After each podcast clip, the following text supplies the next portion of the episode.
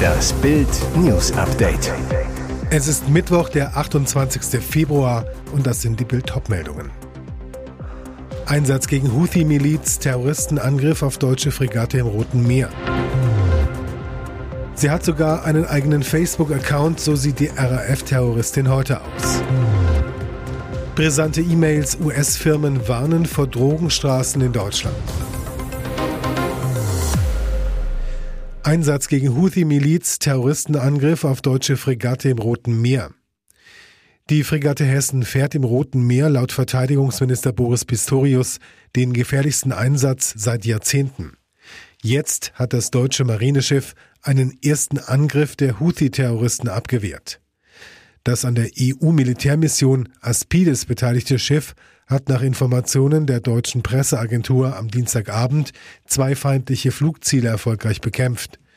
Die Bundeswehr schrieb bei Ex ehemals Twitter, es handelte sich um eine Drohne. Es war der erste scharfe Waffeneinsatz der deutschen Marine in dem am Freitag begonnenen Einsatz. Er gilt als gefährlichste Mission der Marine in der Geschichte der Bundeswehr. Seit Ausbruch des Krieges in Gaza greift die aus dem Jemen agierende Houthi-Miliz vermehrt Handels- und Militärschiffe an. Der Houthi-Terror trifft die Wirtschaft hart. Etliche Reedereien, etwa Hapag-Lloyd, haben angekündigt, das Rote Meer zu umfahren. Resultat große Umwege, längere Lieferzeiten. Eine internationale Mission unter Führung der USA und Großbritannien bekämpft seit Anfang des Jahres den Terror im Roten Meer. Ziel das Abfangen von Drohnen und Raketen der Houthi-Terroristen sowie die Zerstörung von Waffenlagern, Raketensystemen und weiterer militärischer Infrastruktur. Die Hessen ist Teil der EU-Mission Aspides. Mehrere europäische Kriegsschiffe und luftgestützte Frühwarnsysteme wurden zum Schutz der Frachtschiffe ins Rote Meer entsendet. An Bord der Fregatte sind 240 Bundeswehrsoldaten, außerdem zwei Hubschrauber und weitere Einsatzkräfte, unter anderem Ärzte und ein Militärpfarrer. Sie hat sogar einen eigenen Facebook-Account, so sieht die RAF-Terroristin heute aus. Das ergraute Haar zum Zopf gebunden, ein paar Strähnen im Gesicht, ungeschminkt und unauffällig, eine Frau in ihren 60ern. Sieht so eine international gesuchte Terroristin aus? Ja, sagt der Staatsanwalt. Die Frau auf dem Foto zeigt Daniela Klette, jene RAF-Terroristin, die sich 30 Jahre verstecken konnte, die letzten 20 Jahre mitten in Berlin. Mit mutmaßlich gefälschtem italienischem Pass unter dem Namen Claudia Ivone lebte Klette im fünften Stock eines Siebengeschossers im Stadtteil Kreuzberg. Nachbarn beschreiben sie als freundlich und nett, eine Frau, die regelmäßig ihren Hund ausführt und Nachhilfestunden in Mathematik gibt. Sie fühlt sich mit ihrer neuen Identität offenbar so sicher, dass sie 2011 einen eigenen Facebook-Account anlegt und dort Fotos von sich veröffentlicht. Als Zielfahnder des LKA am Montag an ihrer Tür klingeln, soll sich Klette laut Spiegel Online mit ihrem falschen Namen vorgestellt und sich mit ihrem italienischen Pass ausgewiesen haben. Auf dem Polizeirevier nahm man ihre Fingerabdrücke ab, verglich sie mit denen aus der RAF-Datei Volltreffer. Nach ihrer Enttarnung habe sie erleichtert gewirkt, schreibt das Portal. Irgendwann ist es vorbei, wird sie sinngemäß zitiert. Laut Staatsanwaltschaft hat die Terroristin bislang keine Angaben zu ihrer Vergangenheit gemacht, dafür aber zugegeben, dass sie Daniela Klette sei. In ihrer Wohnung fanden die Beamten Munition und Magazine, aber keine Waffen. Am Dienstag wurde sie in eine Justizvollzugsanstalt in Niedersachsen gebracht. In Niedersachsen wurden auch die Ermittlungen geführt. Das Amtsgericht Verden hatte wegen mehrerer schwerer Raubüberfälle Haftbefehle gegen Klette erlassen. Brisante E-Mails US-Firmen warnen vor Drogenstraßen in Deutschland. Wer in Frankfurt am Main arbeitet und mit dem Zug anreist, muss dadurch. Die Drogenhölle Bahnhofsviertel liegt genau zwischen Hauptbahnhof und Bankenviertel. Internationale Konzerne warnen jetzt ihre Mitarbeiter vor den unhaltbaren Zuständen dort. Die Junkies liegen spritzend auf den Straßen, taumeln wie Zombies hinter Autos hervor, schreien, stürmen im Wahn auf die Passanten zu, an jeder Ecke werden Drogen angeboten, drogenkranke Frauen bieten ihre Körper an, das ist viel zu heftig für die großen Firmen im Frankfurter Bankenviertel. Besonders US-Unternehmen warnen ihre Mitarbeiter, durch die gefährlichen Straßen zu gehen und geben Tipps, wie man sicher vom Hauptbahnhof zum Arbeitsplatz kommt. Besonders neue Mitarbeiter oder firmeninterne Geschäftsreisende bekommen per Mail Hinweise, wie sie das Bahnhofsviertel umgehen können. Bild hat von mehreren Firmen erfahren, dass sie Mitarbeiter mit teils dramatischen Worten davor warnen, bestimmte Straßen auf dem Weg zur Arbeit zu nutzen. Zu gefährlich. Eine US-Firma aus dem Bankensektor schreibt in ihrer Mail an die Mitarbeiter, wie sie sicher zu Fuß zur Firma kommen. Es werden sogar Taxis für kurze Strecken bezahlt, um nicht laufen zu müssen. Auch wird eher zur Fahrt mit der U-Bahn geraten, als zu Fuß zu gehen. Und jetzt weitere wichtige Meldungen des Tages vom Bild Newsdesk.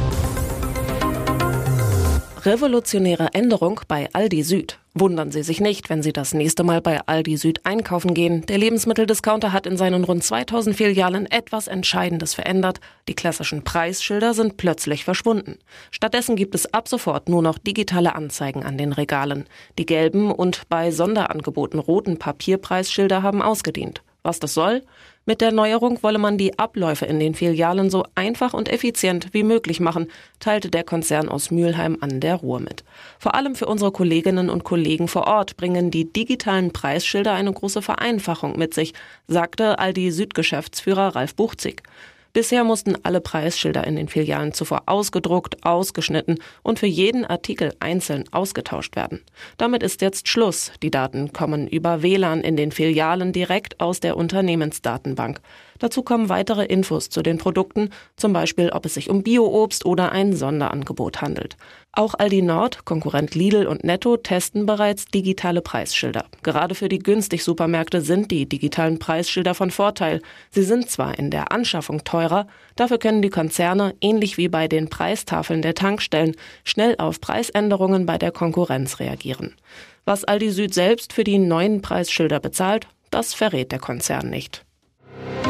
Plus 35 Prozent in zehn Jahren. Regierung leistet sich immer mehr Teuerbeamte. Der Anstieg bei Beamtenstellen der Bundesregierung ist seit Jahren riesig. Den größten Zuwachs gibt es ausgerechnet unter den teuersten Stellen. Die Anzahl der Spitzenbeamten in der obersten Besoldungsklasse B stieg laut FAZ zwischen 2013 und 2023 von 2632 um fast 1000 auf 3569 ein Plus von 35,6 Prozent. Und das kostet. Denn in dieser Besoldungsstufe kann das Monatsgehalt ab März bis zu 16.000 Euro betragen. Den größten Anstieg gab es in den vergangenen zehn Jahren bei Planstellen im höheren Dienst 67 Prozent und im gehobenen Dienst 49 Prozent. Dagegen gab es im einfachen Dienst und bei den Tarifbeschäftigten einen leichten Abbau. Insgesamt knallen die Personalkosten der Bundesregierung hoch. In den vergangenen zwölf Jahren stiegen sie um mehr als 16 Milliarden Euro. Laut Haushaltsentwurf sollen sie im laufenden Jahr knapp 45 Milliarden Euro betragen. Das Verteidigungsministerium von Boris Pistorius hat den größten Posten für Personal. Für das Jahr 2024 werden hier rund 22 Milliarden eingeplant. Anstieg zum Vorjahr 2 Milliarden Euro. Im Wirtschaftsministerium von Robert Habeck gibt es den größten prozentualen Zuwachs. Zwischen 2017 und 2023 sind die Beamtenstellen dort um 54,5 Prozent angestiegen. Dahinter folgt das Gesundheitsministerium von Karl Lauterbach mit einem Plus von 52 Prozent. Nur bei Justizminister Marco Buschmann sollen laut Haushaltsentwurf die Personalkosten im laufenden Jahr sinken. Insgesamt liegt der Stellenzuwachs aller Ministerien und Behörden zwischen 2017 und 2023 bei 27 Prozent. Krimi um 3 Uhr nachts auf Partymeile. Antänzer klaut Bundesligastar 180.000 Euro Uhr. Spieler verletzt, Kollege jagt den Dieb. Berlin. Mit diesen FC Union Stars sollte sich kein Krimineller anlegen. Ein sogenannter Antänzer, 16 Jahre alt, klaute Union-Stürmer Kevin Volland eine Luxusuhr im Wert von ca. 180.000 Euro vom Handgelenk. Wie Bild erfuhr, handelt es sich um eine Patek Philippe Nautilus in Rosé Gold. Doch der Dieb hat nicht mit Vollands fittem Mannschaftskollegen Jérôme Roussillon gerechnet. Rückblick Berlin Mitte, 17. Februar. Der erste FC Union Berlin gewinnt gegen die TSG Hoffenheim auswärts mit 0 zu 1. Die Unioner und zwei Frauen wollen offenbar den wichtigen Sieg feiern, sind bis in den nächsten Morgen an der Auguststraße Ecke Rosenthaler Straße unterwegs. Gegen drei Uhr fängt ein Unbekannter an, Kevin Volland anzutanzen. Eine gängige Masche von Tätern, um ihre Opfer abzulenken und ihnen Handy, Geldbörse oder Uhr zu stehlen. Dem 16 Jahre alten Kriminellen gelingt es tatsächlich, die Luxusuhr von Vollands Handgelenk abzustreifen. Es kommt zum Handgemenge, der Täter flüchtet. Jérôme Roussillon, der offenbar gerade mit einem Taxi nach Hause fahren wollte, beobachtet die Tat und sprintet dem Kriminellen sofort hinterher. Auch Volland ist voll dabei, doch er stürzt bei der Verfolgung, verletzt sich leicht. Roussillon schafft es schließlich, den Dieb festzuhalten. Doch der 16-Jährige hatte die Uhr auf der Flucht zu Boden geworfen. Sie ist stark beschädigt. Die Polizei trifft ein, nimmt den Dieb fest und ihn mit zur erkennungsdienstlichen Behandlung. Nach Bildinformationen hat der junge Täter mehrere Alias-Personalien. Seine Nationalität ist ungeklärt.